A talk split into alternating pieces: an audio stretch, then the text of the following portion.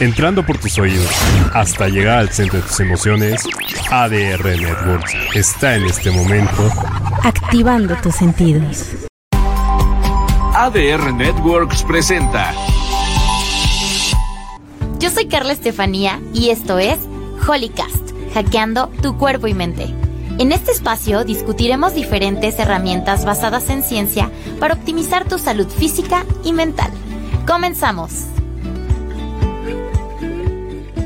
Hola, ¿qué tal? Bienvenidísimos sean ustedes a este espacio Holycast, hackeando tu cuerpo y mente. Yo soy Carla Estefanía y el día de hoy les traigo un tema que está en boca de todos, está atacando todas las redes sociales y cuando vi toda la desinformación que había allá afuera, me preocupé un poco. Así es que el día de hoy vamos a hablar de liraglutida, que es este eh, droga mágica, o así la mencionan mucho, que ayuda a perder peso. Este, y digo ayuda a perder peso porque, como ya lo han de saber, es una droga que se recomienda para personas eh, diabéticas o con predisposición a la diabetes, prediabéticos. Pero el día de hoy vamos a justamente eh, resolver todas estas dudas, eh, mitos y realidades. Así es que quédate aquí. Este, yo primero les quiero enseñar este, este video. Sí, si me pueden ayudar aquí en producción un poquito para que veamos como todo lo que hay y partamos de aquí. Yo comencé a hacer preguntas, o bueno, me llegaron muchas preguntas, y vamos a empezar a resolver estas preguntas poco a poco, así es que vamos. Este, probablemente los que están de este lado no vamos a ver el video en este momento, pero es una recompilación de, de, de videos como muy virales acerca de esta droga. Venga. Cuatro utilizando la plumilla para bajar de peso. Las celebridades están usando Ozempic. Los rumores indican que sí. Hemos visto cómo las artistas bajan muy rápido de peso, por lo cual algunos profesionales y la prensa dicen que es gracias a este medicamento. Hermana, yo también utilicé el medicamento que usa Kim Kardashian para... Oli, estoy teniendo todavía muchas preguntas. ¿Cómo logró Adele bajar tanto de peso? Voy a contar de la medicina que se llama Ozempic, que está agotada. Donde yo me proponga, esta panza se va. ¿Estás por utilizar Ozempic para perder peso? Is Ozempic Kim Kardashian's secret weight loss drug? Todo lo que tienes que saber del Ozempic. El Ozempic es la semaglutida de acción prolongada. ¿Qué es la semaglutida? Es un análogo de la GLP-1. ¡Ah! ¿Qué es esto? La GLP-1 lo que hace es una función en el cerebro de generar saciedad más rápida y tener una intolerancia a carbohidratos y a grasas. Esto va a provocar que comas menos porciones de alimento y que tengas intolerancia a grasas y azúcares. Esto va a hacer que reduzca la cantidad de calorías que ingieres al día y va a hacer que disminuyas en peso. Ok, bueno, pues este es el tipo de información que podemos ver allá afuera y vamos a comenzar con algunas de las preguntas que me llegaron. La primera, lo utilizaron las Kardashian. ¿Es el secreto de las Kardashian para perder peso?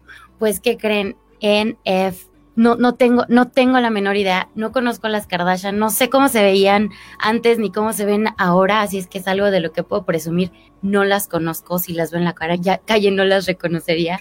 Entonces, no tengo idea si lo usaron las Kardashian. Eh, pero hay otra pregunta que dice, ¿provoca tumores, derrame cerebral o nos va a convertir en diabéticos? Bueno, yo quiero eh, comenzar por decirles que hay una regla de oro que se llama beneficio efectos adversos. Entonces, el estudio, en, los estudios clínicos y, todas las reglamentaciones para poder desarrollar una droga nueva o un fármaco nuevo, necesitamos que el beneficio sea mayor que sus beneficios, que sus efectos adversos. Entonces, imagínense si yo quiero curar diabetes y a la persona le va a causar tumores cancerígenos, pues como que, ¿para qué no? Entonces, empecemos por ahí, no nos creamos todo lo que sale en, en este, ahora ya les iba a decir en la tele, pero en todas las redes sociales y en todos los eh, medios de comunicación masiva, hay que ponernos a pensar un poquito. Entonces, el día de hoy yo les quiero presentar un estudio y mucho de lo que eh, hablemos eh, este día va a ser basado en este estudio y otros, pero de la misma calidad. Entonces, eh, si me ayudan a, enseñarme la, primera fotografía, por favor. Este es un estudio que salió en el 2017 y es un estudio que tiene muchísimo peso científico, eh, en donde evaluaron el efecto de liraglutida durante tres años en un grupo de personas comparado con placebo de personas prediabéticas y diabéticas comparados con el grupo placebo y este y es lo que hoy vamos a estudiar. Por ejemplo, les voy a decir las cuatro características de este estudio que lo hacen un estudio muy confiable. Primero, placebo control, es decir, que a un grupo se les dio la, el fármaco a, a testear y se comparó con un grupo al que en lugar de dárseles la droga o la medicina, se les dio agüita, ¿no? Digamos, es, eh, se, les, se les administró de la misma forma, todo se hizo de, lo, de la misma manera, pero no se les administraba la droga. Algo que se les ha olvidado muchísimo decir a todos nuestros eh, influencers favoritos es que además de darles la droga, se les, se les hizo una intervención de estilo de vida. Es decir, tuvieron que hacer actividad física y llevar una dieta saludable, eh, sobre todo cuidando el, el, intake de calorías. Entonces se les redujeron las calorías. Esto es algo que nadie dice, que nadie menciona. Y, y perdónenme, siento romper sus corazones, no es una droga mágica. Entonces, bueno, Después de esto, del, del, del, placebo control, tenemos que es un estudio doble ciego, es decir, ninguno de los eh, involucrados sabía a qué grupo se le, o a qué persona se le iba a dar agua, agüita, el placebo, o a qué, y a qué persona se le iba a dar la droga en, eh, en especial. Entonces, nadie sabía esto, ni el médico ni, ni, ni el paciente. Es un estudio aleatorizado o randomizado en el que se incluyeron 3.600 sujetos, a los cuales 2.400 se les dio el fármaco y a 1.200 se les administró el placebo. Además, es un estudio multicéntrico, es decir, que se llevó a cabo en diferentes sitios independientes. Este estudio se llevó a cabo en 27 países, con un total de 191. Todo esto le da robustez a los, eh, a los resultados entonces, esto nos quiere decir que tienen una alta confiabilidad. Así es que, hablando ya de esto, vámonos a ver ahora sí cuáles son los, los efectos adversos. Entonces, aquí les voy a presentar, eh, los que no están viendo eh, en vivo, les voy a presentar un cuadrito donde nos muestra los efectos adversos reportados en este, este artículo, de los cuales los más comunes, tuvieron que ver con desórdenes gastrointestinales, entre ellos náuseas, diarrea, vómito y estreñimiento. Eh, en otro cuadrito, en el que sigue, podemos ver que los efectos adversos considerados más severos fueron a nivel vesícula. Entonces se presentaron eh, cosas que se le llaman cole, colelitiasis y colecistitis, que es la inflamación de la vesícula biliar y la formación de cálculos pero estos son los efectos adversos que fueron eh, raros, pero se presentaron y son los más, este, los más, los más graves. Eh, representando alrededor del 5% más o menos de los casos en totales. De estas 3.600 personas, solo el 5% eh, más o menos lo desarrolló. Y bueno, continuando por esta línea, este, vamos a ver, dicen que liraglutida provoca alergia a los carbohidratos y a las grasas y entonces que cada vez que tú te comas un carbo o una grasa te va a dar muchísimo asco y lo vas a querer vomitar. Esto es totalmente no cierto, o sea, es totalmente falso. ¿Por qué? Porque el mecanismo de acción de la de este medicamento se centra en la regulación del azúcar en sangre y no tiene nada que ver con la absorción de los nutrientes ni con la tolerancia de ellos. Así es que no nos dejemos engañar. Ahora, si metamos un poquito a ver cómo funciona este medicamento, qué lo hace diferente de los demás y por qué ahorita está teniendo como tanta controversia. Eh, así es que, bueno, antes de, comenzar a decirles cómo funciona el fármaco, quiero darles como un pequeño recordatorio de cómo funciona nuestro cuerpo en condiciones normales, este, cómo se relaciona la insulina con la glucosa, con este, la ganancia de peso y todas estas cosas que ya hemos escuchado, pero que probablemente no tengamos como mucha claridad en alguno de los aspectos y simplemente como un recordatorio vamos a revisar cómo funciona un poquito nuestro cuerpo. Si me pueden ayudar con la siguiente imagen, esto va a ser como nivel super primaria, de verdad, para entender conceptos que nos repiten todo el tiempo y que probablemente es un poquito difícil de entender. Vamos a comenzar hablando de... Ok, ok, perdón, tenemos que ir a un corte rapidísimo, regresamos, seguimos con ustedes. Voy y vengo. No te vayas, que en unos minutos estamos de vuelta aquí en Holycast. Hola, somos Mons Hernández y Raúl Ocadiz y te invito a ver el programa Mascoteando todos los lunes y miércoles en punto de las 8 de la noche por ADR Networks, activando, tus, sentidos.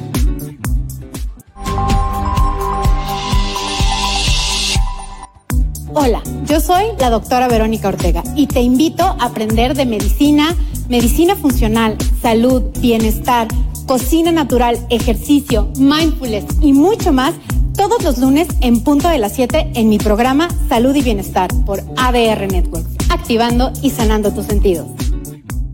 Qué cool que sigues con nosotros. Ya estamos de regreso aquí en Holycast. Perfecto. Ahora sí vamos a continuar con este tema. Ya íbamos a la parte más, eh, para mí más divertida, la verdad. Amo la bioquímica desde que la entendí. O sea, el ciclo de Krebs cuando la ves quieres vomitar pero cuando lo entiendes y lo sabes aplicar a tu vida, de verdad, la bioquímica va a ser tu mejor amiga. Entonces, no me voy a meter a cosas muy complicadas, se los prometo, solamente vamos a aclarar ciertos conceptos, vamos a entenderlo bien y vamos a empezar a aplicarlo a nuestra vida. Este, entonces, ahora sí, les iba a decir, eh, aquí tenemos una, imagen que es como muy sencilla, en donde hablamos de que vamos a, comenzar con la, vamos a empezar por donde empieza la historia, que es la ingesta de alimentos. Cuando nosotros ingerimos alimentos, la digestión comienza desde nuestra boca. La digestión, vamos a definirla como el, eh, la simplificación de las moléculas complejas, es decir, el alimento que nos comemos lo tenemos que deshacer en moléculas muy pequeñas eh, para que nuestras células sean capaces de absorberlas y aprovecharlas para generar energía o para generar estructuras o para generar proteínas, etcétera. Entonces, la digestión va a comenzar en nuestra boca cuando empezamos a masticar. Entonces, en la, en la saliva tenemos unas ciertas eh, enzimas que justamente lo que hacen son como las tijeras que cortan estos nutrientes en moléculas más pequeñas. Eh, entonces, justamente eh, la milasa es una de estas enzimas, por ejemplo, que encontramos en... Posteriormente vamos a llegar al estómago. En el estómago, pues ya saben que vamos a tener un pH muy ácido, vamos a, con, vamos a contener enzimas todavía más fuertes como la peptidasa, entre otras. Pero justamente aquí en el estómago vamos a comenzar a hacer estas pequeñas moléculas que este, van a pasar también a través del intestino, en donde digamos que se van a seleccionar y aquellas moléculas que sean seleccionadas van a pasar hacia el torrente sanguíneo. ¿Para qué? Para que por medio de la sangre podamos llevar los nutrientes a todos los órganos y tejidos de nuestro cuerpo y que las células puedan absorberlos y aprovecharlos. Entonces, este, pues esa es la historia. Em, pero hay una cosa con la glucosa, o sea, la glucosa es una fuente muy rica de, eh, bueno, nos sirve para hacer energía, que es el ATP.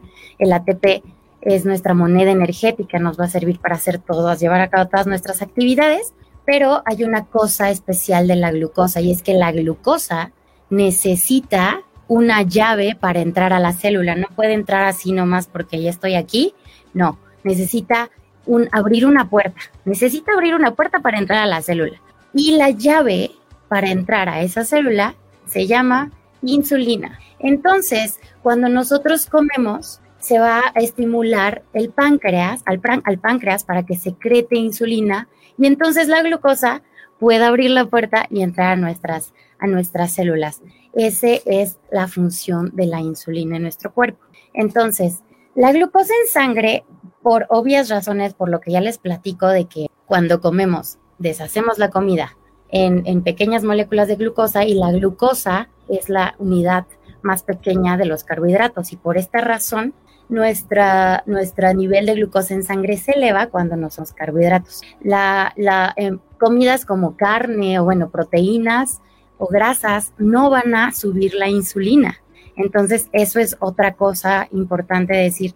Únicamente los carbohidratos tienen esta capacidad de elevar los niveles de glucosa en sangre y en consecuencia la insulina. Entonces, este, bueno, durante el, este proceso de, entrar a la, célula, tenemos que cuando nosotros comemos una dieta muy pesada o rica en carbohidratos eh, de, de, alto índice glucémico, que el alto índice glucémico son estos alimentos que generan altos niveles de insulina o de glicemia en la sangre. Y estos no se recomiendan mucho porque la liberación de la insulina se da de manera como muy exacerbada, sube de, una, de, de, un segundo a otro, de un minuto a otro, se eleva y estos picos de insulina famosísimos que ya hemos escuchado pueden generar daño a otros órganos de nuestro cuerpo. Entonces, eh, digo, a largo plazo, a largo plazo esto pueden, pueden generar. Entonces, dietas ricas en carbohidratos refinados, este muy ricas en calorías también pueden estar generando esto. Eh, entonces, bueno, esto, esto es la onda. Ya, ya vimos que llegamos hasta acá. Bueno, ahora vamos a hablar de un término también que es muy utilizado, que es la insensibilidad a la insulina. Pues sí, sí, o sea, les, les cuento, ustedes ya lo saben, todo por servir se acaba y literalmente la insensibilidad a la, a la insulina eh, se refiere a cuando la llave ya no sirve para abrir la puerta que permite la entrada de la glucosa en sangre y entonces la glucosa ya no puede entrar en, la célula, ya no puede ser aprovechada y transformada en energía y se queda flotando en el torrente sanguíneo. Entonces, esto provoca algo que conocemos como eh, hiperglicemias o hiperglucemias, que es unos niveles muy elevados de glucosa en sangre que de, entrada pueden ocasionar eh, mareos, vista borrosa, este, que se te suba la presión. Y con el tiempo, ya cuando estos, eh, estos eh, niveles de glucosa elevados en sangre son más continuos, pues pueden generar daños a nuestros órganos, ¿no? Generando, por ejemplo, diabetes, daño a los, al sistema cardiovascular y al sistema nervioso y bueno, ya es cuando tenemos las complicaciones que podemos observar en estas enfermedades tan comunes. Entonces, este, vamos a ir a un pequeñito corte y vamos a regresar con la parte de qué es lo que hace este fármaco, en dónde entra en esta triada de la glucosa, la insulina, este y otra hormona que no les he mencionado, así es que regresamos. Voy y vengo. No te vayas que en unos minutos estamos de vuelta aquí en Holycast. Hola, yo soy Javi Gamboa y te invito a que no te pierdas todos los jueves en punto de las 9 de la noche Naked Launch con lo mejor del rock y el metal, el soundtrack de tu vida, entrevistas y mucho más. Ayúdanos a desnudar a nuestros invitados por ADR Networks, activando tus sentidos.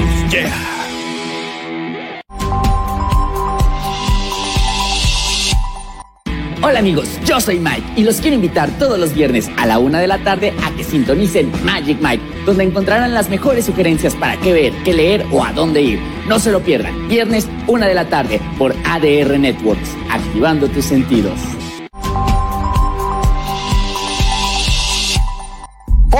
Soy Luis Flores. Te espero todos los viernes en punto de las 9 de la noche, tiempo del centro de México, en mi programa Momentos de Espiritualidad, donde platicaremos sobre temas como ángeles, sanaciones, seres de luz y demás temas tan interesantes. ¿En donde En ADN Wellness, activando tus sentidos y tu espíritu. Qué cool que sigues con nosotros. Ya estamos de regreso aquí en Holycast. Ya estamos aquí de vuelta y eh, vamos a hacer un pequeño resumen de la historia.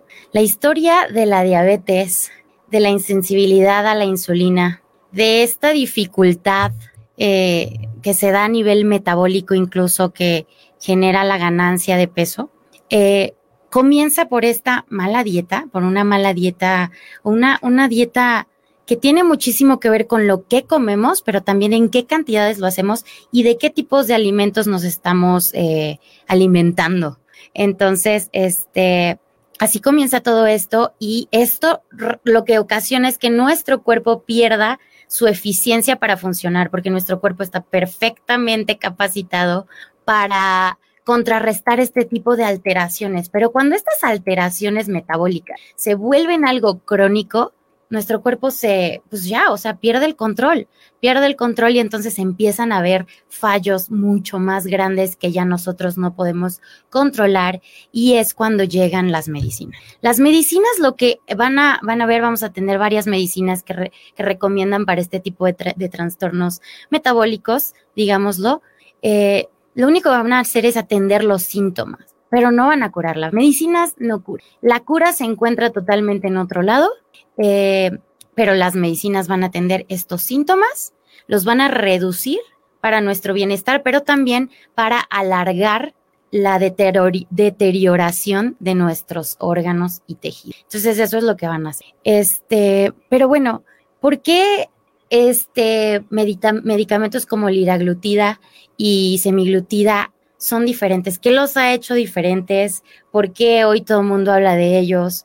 ¿Por qué son tan eficientes comparados con lo que ya teníamos? Bueno, pues ahora vamos a entrar en este. Les voy a decir que eh, estos se les llama homólogos de GLP o U glutatión 1. Entonces, glutatión es la otra hormona de la, de la que no les había hablado. Yo ya les hablé que cuando nosotros consumimos alimentos, liberamos insulina para regular la, a la baja, para disminuir los niveles de glucosa en sangre. El glutatión es, es, lo contrario. El glutatión, cuando nosotros estamos, por ejemplo, en ayuno de muchas horas después de, por ejemplo, de, de despertarnos, eh, el glutatión lo que va a hacer es promover la liberación de glucógeno para que se genere más glucosa y se libere al torrente sanguíneo y nosotros podamos continuar contra nuestras, con nuestras funciones. Entonces, esa es la otra hormona. Tenemos, por un lado, la insulina, y por otro lado el glutatión. Y el glutatión y la insulina se encargan de regular los niveles de azúcar en sangre. Entonces, bueno, hasta aquí tenemos que todo está muy bien. Una persona sana, esos dos sistemas le van a ayudar a mantenerse pues bien. Entonces, este, entre estas dos existe esta, esta hormona que es la GLP, que esta a diferencia de, de las otras dos no es liberada por el páncreas, es liberada en el intestino.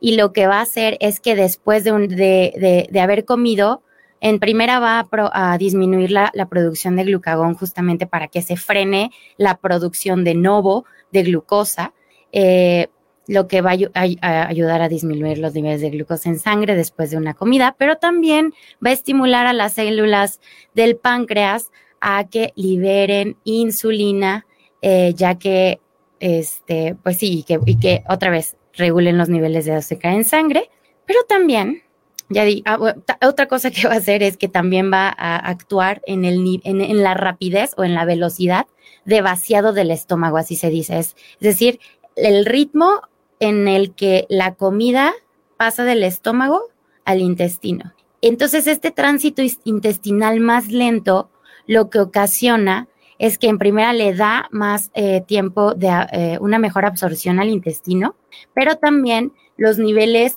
eh, va a evitar estos picos de insulina que les mencionaba anteriormente. Entonces, vamos a tener que la, la insulina se va a liberar de, de manera este, paulatina. Y esto es mucho mejor que tener estos picos. Entonces, este, esa es otra de las acciones que, tiene esta hormona. Y la otra parte es que va a suprimir de alguna forma el apetito. ¿Por qué?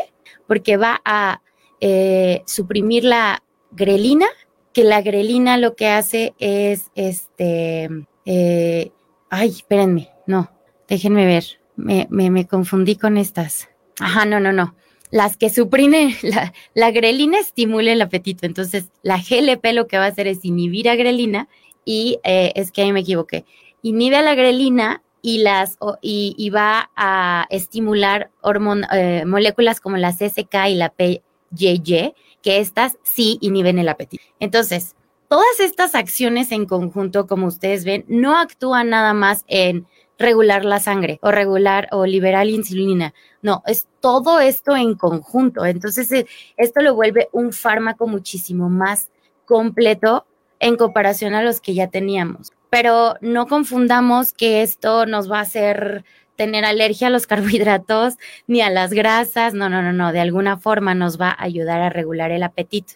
Pero eh, lo hace por estos mecanismos que naturalmente tenemos, pero que generalmente en personas que tienen enfermedades como la diabetes o, eh, y más si están mezcladas con obesidad, pero también las personas solo con obesidad generan o, generalmente presentan resistencia a la insulina. Entonces, de ahí que la obesidad eh, se relacione con la predisposición para adquirir nuevas enfermedades, porque justamente tu cuerpo no está funcionando bien y como les dije, estos niveles altos de glucosa en sangre pueden empezar a afectar otros órganos y tejidos. Entonces, este, entonces, bueno, así funciona este, eh, estos análogos de glucagón 1.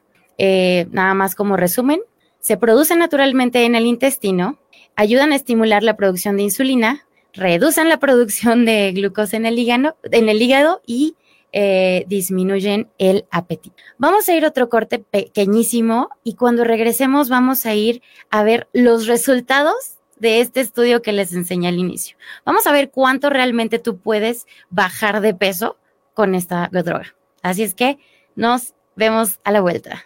Voy y vengo. No te vayas que en unos minutos estamos de vuelta aquí en Holycast. Algunos dicen que el Café de las 10 es el programa más interesante de Internet. Otros dicen que el Café de las 10 es el programa más inútil de Internet. La verdad es que no lo sabemos. Lo que sí sabemos es que de las 10 de la mañana a las 12 del día vas a pasar un rato muy agradable hablando de diferentes temas como noticias, videojuegos, actualidad, videojuegos, política, videojuegos, salud Mira, no te lo pierdas. De lunes a viernes a las 10 de la mañana, escucha el café de las 10 en ADR Networks. Activando tus sentidos. Escúchenos, perros.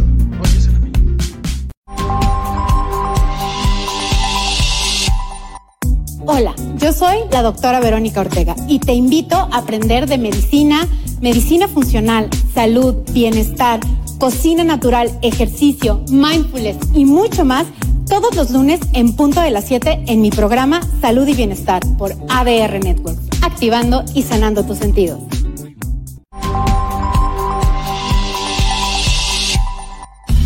Soy Eddie Cadena. Yo soy Ale García. Y yo, Mariana Torres. Y te invitamos a que no te pierdas TU. Un programa del mundo del entretenimiento donde tocaremos temas como música, teatro, televisión, artistas invitados, cine, series y mucho más. Así que te la pasarás TU. Todos los sábados a la una de la tarde por ADR Networks. Activando tus sentidos. Qué cool que sigues con nosotros. Ya estamos de regreso aquí en Holycast. Perfecto. Hola, Holycasters. Bueno, pues vamos a esta última parte del día de hoy hablando de esta droga liraglutida que está haciendo muchísimo ruido. Ya hemos pasado por muchos de los mitos que se tienen, ya hemos hablado de cómo funciona eh, y ahora vamos a ver, eh, bueno, al inicio yo les mencionaba este artículo eh, publicado en el 2017. Entonces, ahorita vamos a pasar a ver los resultados y ahora sí, a ciencia cierta, qué es lo que podemos esperar de este fármaco. Entonces, este, em, me ayudan a, presentarme la, gráfica, porfa. Y bueno, esta es una gráfica que muestra la pérdida de peso de los pacientes eh, en donde compara el grupo placebo, es decir, a los grupos que se les dio agüita, comparado con el grupo este, de liraglutida, a los que sí se les dio la droga. Y hay que recordar que aparte de darles el fármaco, se les dio una, un coaching en lifestyle, es decir, que tenían que hacer ejercicio y tenían que llevar una eh, dieta que, con un déficit calórico. De 500 kilocalorías por debajo de su requerimiento diario. Entonces, es algo que se les ha olvidado mencionar a todo el mundo y por eso no es una droga mágica. Pero bueno, para no llevarme la larga, aunque aquí podemos ver, o si quieren al rato les dejo el link eh, de la, la, bibliografía para que vayan a buscar el artículo, este, la diferencia del tratamiento, la diferencia real entre las personas del grupo placebo y el tratamiento fue el 4.3%. Es decir, las personas con el fármaco únicamente perdieron un 4.3% más de peso en comparación con el placebo. Es decir, que mucho de esto se debió al cambio de vida, al estilo del cambio de vida, a la actividad física y a la, a la dieta que se les dio. Entonces, hay que tener muchísimo cuidado, hay que leer bien esos papers, hay que aprender a, interpretar los resultados y saber de bioestadística para poder decir algo.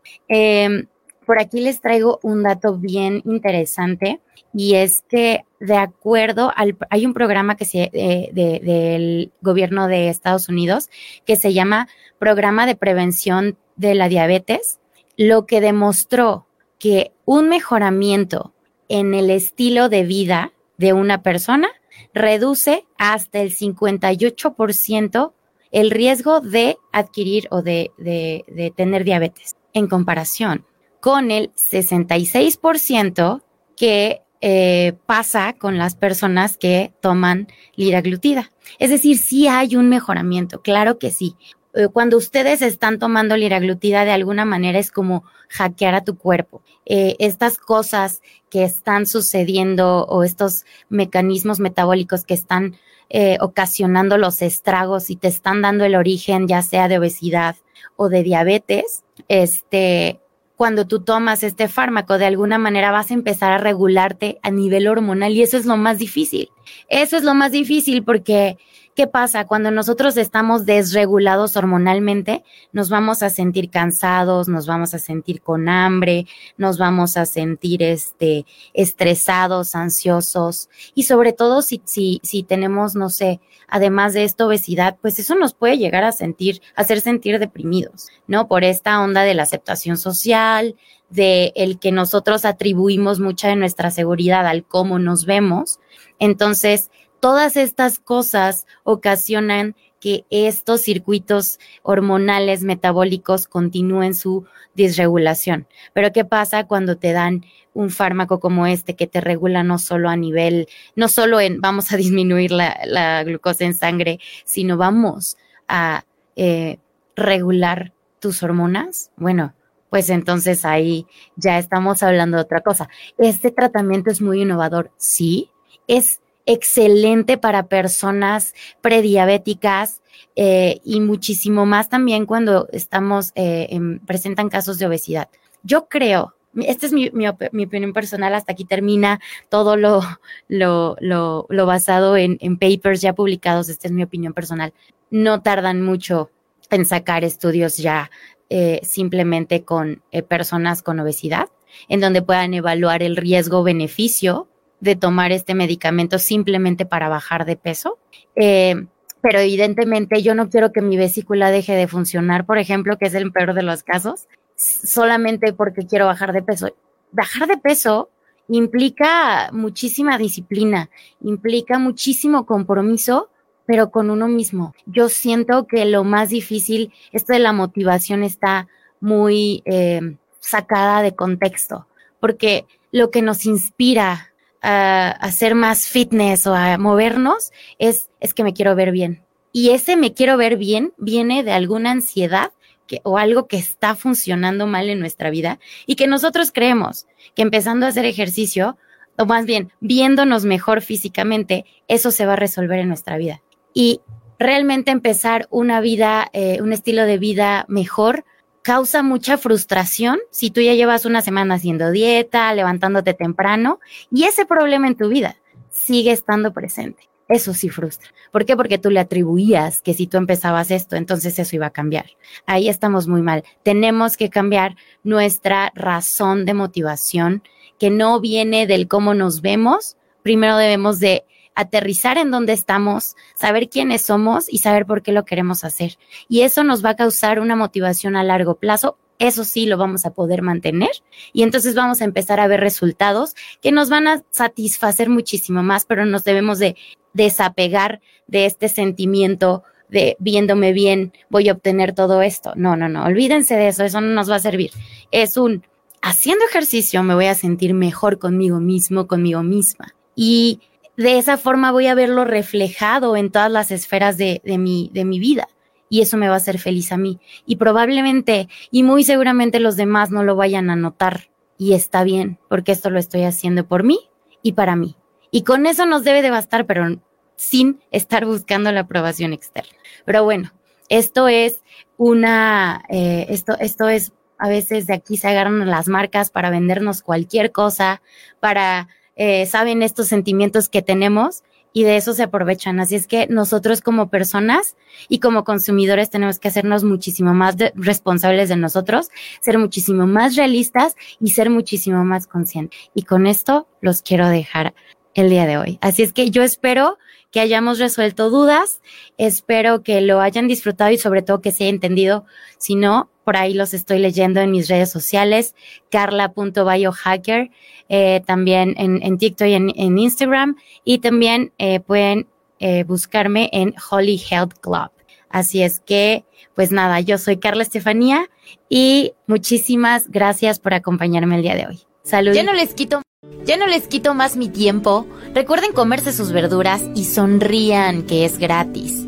Esto fue Holycast, hackeando tu cuerpo y mente. Nos vemos la próxima. Entrando por tus oídos hasta llegar al centro de tus emociones, ADR Networks está en este momento activando tus sentidos.